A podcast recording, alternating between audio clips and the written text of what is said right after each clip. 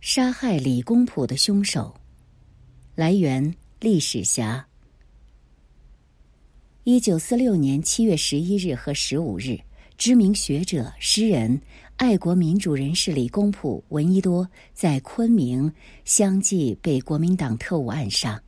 这一血案激起了举国上下对蒋介石反动集团的愤怒声讨。然而，刽子手在国民党反动派的庇护下。并没有得到应有的惩罚，反而四处躲藏起来。新中国成立后，人民政府全力追查李文血案的凶手，主凶之一的蔡云奇，解放后从云南潜回原籍江苏盐城，妄图偷生，可天网恢恢，他没有逃过人民的审判，于一九五七年被公安部门抓获。次年四月二十六日，盐城市中级人民法院判决蔡云奇死刑，并予以执行。一九五八年的判决书上显示，蔡云奇，男，四十二岁，反动军官身份，驻盐城县南阳区蔡间乡。一九三七年参加国民党。一九四六年任云南省昆明预备第二师谍报组长时，与谍报队长陈国华同谋实施对李公朴、闻一多的暗杀行动。一九五七年初的一天，盐城一家小饭店已是深夜时分，昏暗的煤油灯下，几个男子在一起喝酒聊天。酒过三巡，一位四十多岁的白脸汉子喝得高兴了。突然，一把拉住同桌一位年轻男子，要求和他再喝两杯。年轻男子满脸不高兴，立即摆手说：“不能再喝，太晚了，自己要回家了。”白脸汉子很是不高兴，说：“你这点面子都不给我，你可知道我是谁？说出来吓死你！十多年前我就杀过人，还是两个。不信，你可以到昆明打听打听，谁不知道咱那时候的威风？”话说完，他自知失言，忙不停的打哈哈，表示自己喝多了。说者无意，听者有心。加上当时正处在镇压反革命特殊时期，在座的有两个人暗暗记下了这白脸汉子的话。不久以后，当地公安机关就接到了相关的举报。就这样。靠做点小生意掩盖过往血债的蔡云奇就此浮出水面。经过缜密侦查，一九五七年四月，公安部门将他缉拿归案。在盐城市中级人民法院审判档案中，记者看到了蔡云奇案的完整卷宗。卷宗内的材料多已发黄，案卷材料记录在各种小指头之上。当年的判决书载明，蔡云奇。男，四十二岁，反动军官身份，富农出身，住盐城县南阳区蔡间乡。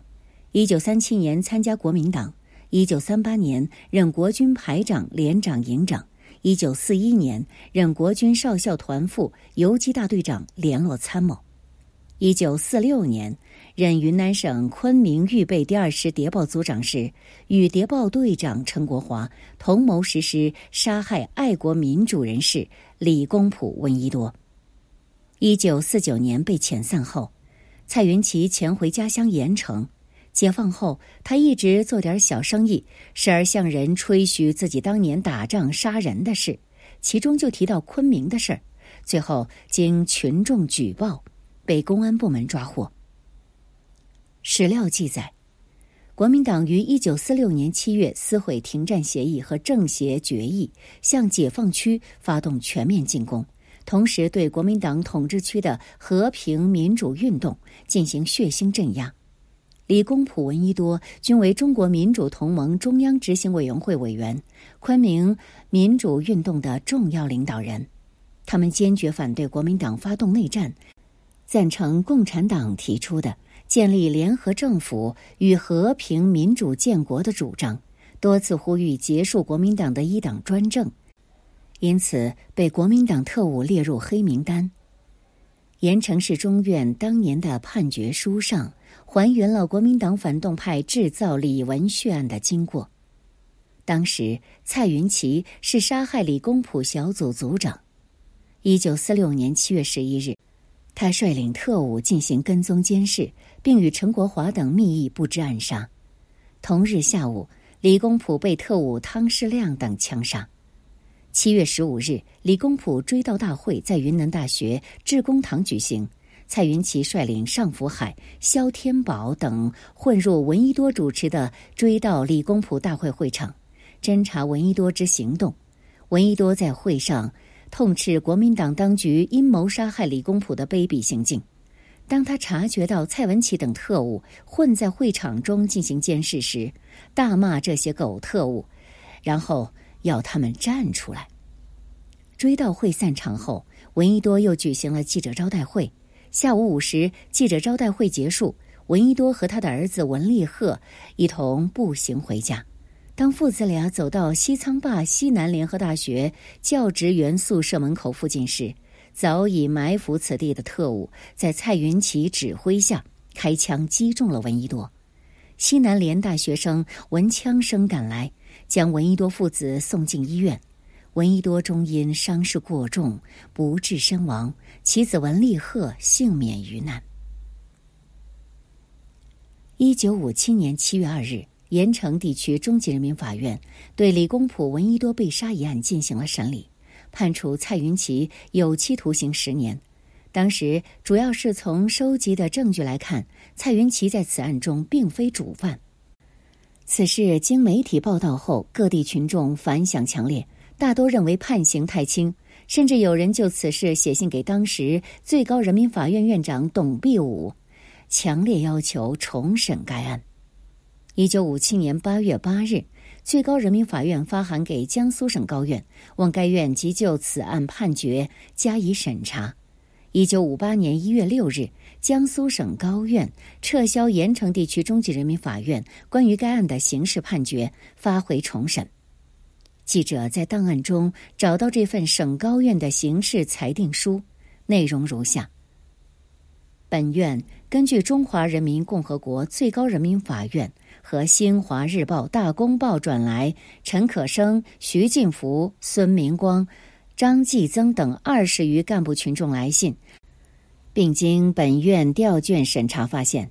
江苏省盐城地区中级人民法院于一九五七年七月二日判决的被告人蔡云奇为反革命杀人一案，在认定罪责上和量刑上均有不妥之处。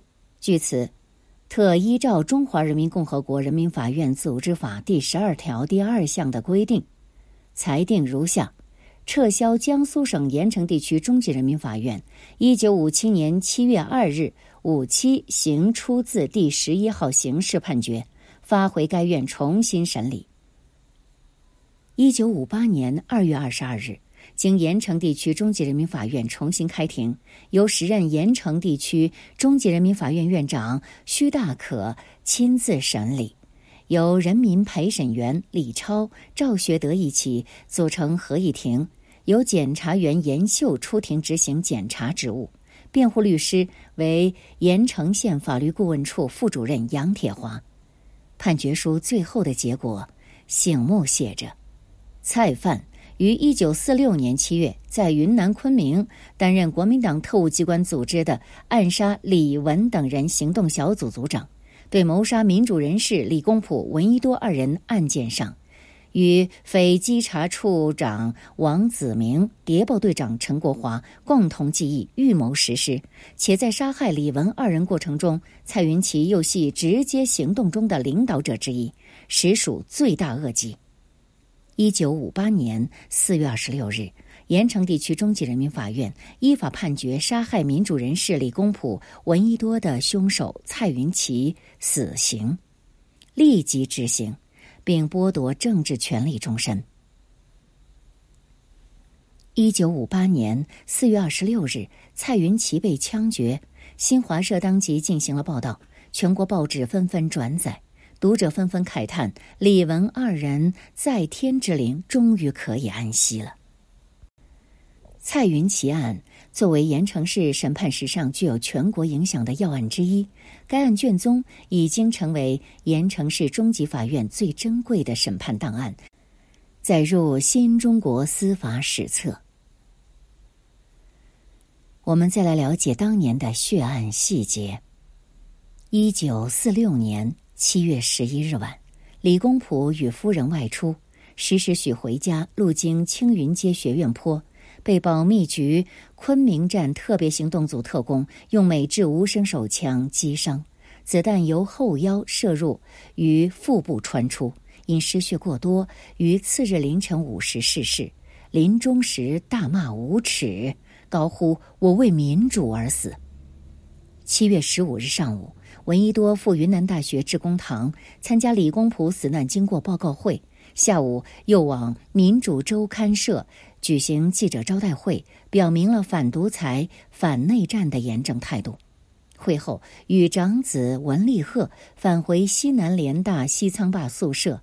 距家门不远处，被尾随而来的第二组特工用美式冲锋枪扫射，身中八弹，当场殉难。李文惨案激起了全国人民和世界爱好和平人士的义愤，毛泽东、朱德、周恩来以及各界人士均电唁李文家属。延安、重庆、成都、上海等地均举行追悼大会。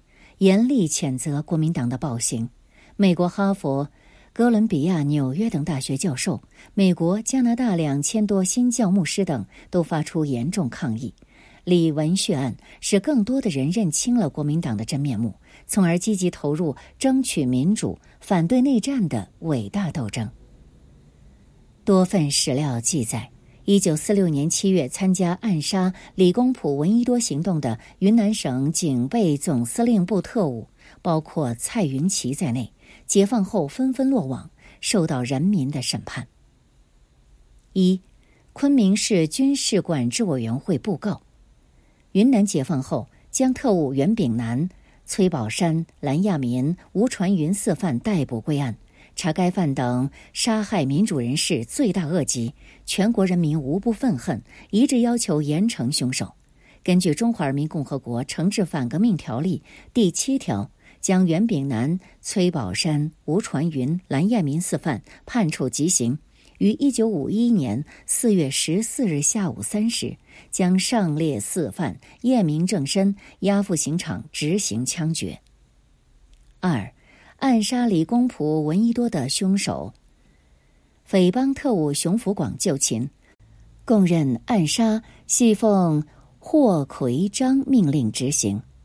一九四六年七月，在昆明暗杀李公朴、闻一多的国民党特务凶手是熊福广，已被重庆市公安局逮捕归案。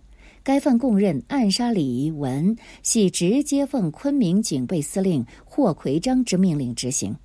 熊匪当时任为警备司令部特务营长，行凶后曾受到蒋介石的奖励。三，暗杀李公朴、闻一多的主犯王匪子明在成都伏法，在昆明暗杀李公朴和闻一多的主犯国民党特务分子王子明已在成都市伏法。摘自《人民日报》。一九五一年三月二十一日，四杀害李公朴的主凶赵凤祥伏法。杀害李公朴先生的主凶赵凤祥在长沙市伏法。摘自《人民日报》一九五九年三月二十六日。